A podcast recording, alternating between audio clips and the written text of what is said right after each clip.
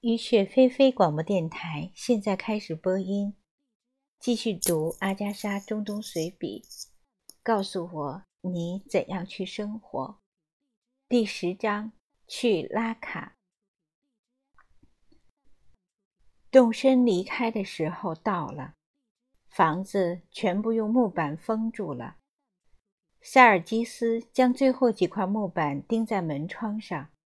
长老威风凛凛地站在一边，他保证，我们不在的这段日子，屋子里一切都会很安全。他会派村里最诚实的人来给我们看房子，他会日日夜夜地看着房子。长老说：“别怕，兄弟。”他高声说：“就算要我自己掏腰包付工钱，我也会让房子得到周全的看护。”马克思微微一笑，心里清楚，我们给看护人准备的丰厚报酬，大多会装进他自己的口袋里。我们知道，在你的眼皮底下，一切都会非常安全。马克思回答说：“房子里的东西并不容易腐烂。至于房子的外观，我们非常希望到了交给你的那一天。”能够完好无损啊！但愿那一天晚些到来。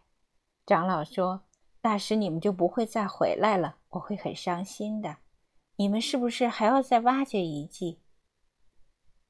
他满怀希望的加上一句：“一季或者两季吧，谁知道呢？取决于工作的进展。遗憾的很，你们只找到些石头和陶器，没有挖到金子。”长老说：“我们对这些同样感兴趣。金子总归是金子。”长老两眼闪着贪婪的光。男爵在这里的时候，马克思巧妙地打断了他：“下一季我们回来，你想让我在伦敦给你带什么礼物呢？”“哦，不用，什么也不用，我什么也不想要。金表是个不错的东西，我会记住的。”兄弟之间别谈礼物的事儿。我唯一的愿望就是为你们服务，为政府服务，就算破产也在所不惜。这样花钱花的光荣。只有确信我们在这里的工作是使你受益，而不是吃亏，我们才能安心呐。米歇尔起先在别处发号施令，这时走过来对我们说。可以出发了。马克思检查了汽油的存量，又确认米歇尔确实按照他的吩咐带上了备用的油桶，在其他方面也没有贯彻他实惠的作风。食物、水、我们的行李、仆人的行李，一切置办齐当。玛丽的车厢里和车顶上都是被堆满的东西。曼苏尔、阿里和迪米特里勉强在其间插脚。苏伯里和费里德回卡米什利，他们的家在那里。工头会乘火车去杰拉布卢。再见了，兄弟！长老突然一把抱住上校，对他来了个双侧的贴脸。所有的人都乐坏了。上校转过身来，满脸通红。长老再次向马克思道别，又热切地同工程师们一一握手。马克思上校、马克和我钻进法国兵，疙瘩陪着米歇尔坐马力，以便及时制止他在路上突然冒出来的好主意。马克思反复对米歇尔强调，要跟着我们的车，但不要只保持三英尺的车距。如果米歇尔试图去撞驴群和妇女，就会被扣掉一半的工资。米歇尔小声嘟囔着：“穆斯林们。”然后用法语答应着：“很好，好了，我们走吧。”人都齐了吗？迪米特里带着两只小狗，海尤跟着苏伯里。我会把他照顾的好好的。明年再为你们效劳，苏布里大声说。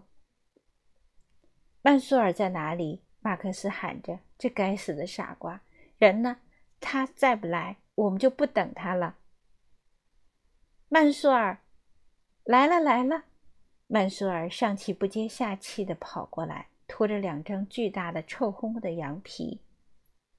呸！不许带这种东西，这在大马士革能卖不少钱呢。臭死了！把它们铺在玛丽的车顶上。等太阳晒干以后就没味儿了，真恶心！把它们扔了。他说的没错，羊皮可以卖钱。米歇尔说。他爬上车顶，把羊皮松松的捆在上面。卡车在我们后面开，臭味传不过来。马克思妥协了。再说，羊皮肯定会在路上掉下去的。有个绳结是曼苏尔自己打的。哈哈，苏波利仰头大笑起来，露出一口白金相间的牙齿。曼苏尔没准儿是想骑马去旅行吧？曼苏尔垂下脑袋。自从那次骑马从卡米什利回来，大伙儿就总是拿他取笑。要是有两块金表就好了，长老沉吟着说：“一块可以借给朋友。”马克思赶紧下。动身的命令。我们缓缓驶过一簇簇房子，驶上卡米什利哈塞克公路。成群的孩子冲我们呼喊挥手。穿过罕泽尔村的时候，人们从屋里跑出来，冲我们挥手叫喊。他们都是我们的老工人。明年再来啊！他们喊着，遵循君主之意。马克思喊回去。车沿着道路行驶，我们扭头，最后望了一眼查加巴扎须丘。我们在哈萨克稍作停留，买了水果和面包，又和法国军官们道了别。一位刚从戴尔佐尔回来的年轻军官对我们的旅行很感兴趣。你们要去拉卡？告诉你们啊，到了那里以后，千万别照着路标走，要走右边的那条路。到了下一个岔路口，再走左边那条路，这样下面的路就好走了，不然很容易迷路。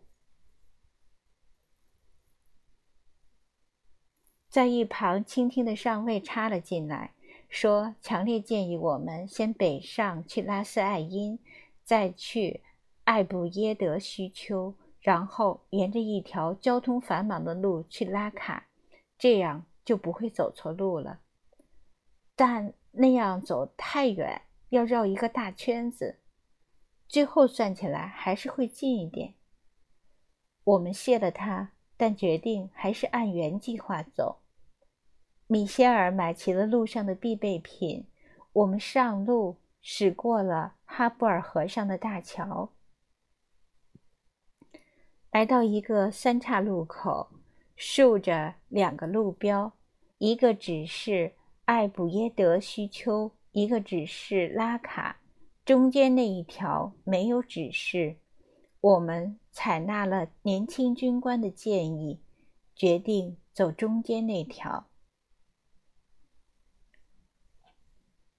走了不远，路分成三条，我猜应该从左边走。或者他指的是中间。我们选择了左边那条路。没走一会儿，道路一分为四。现在地上布满了灌木和石头，我们必须沿着一条路走下去。马克思又选了左边那条。我们应该走最右那条，米歇尔说。没人在意米歇尔的话，他给我们指过的错路数也数不清。接下来的五个小时，我就不说了。我们迷路了，迷失在一片茫茫荒野中，没有村庄，没有庄稼，没有贝都因人的帐篷，什么都没有。道路的痕迹越来越模糊，后来几乎没法辨认。马克思努力保持大致正确的方向，也就是西南方向再偏西一点。可地上的小路极不规整，扭来扭去，最终总是拐向朝北的方向。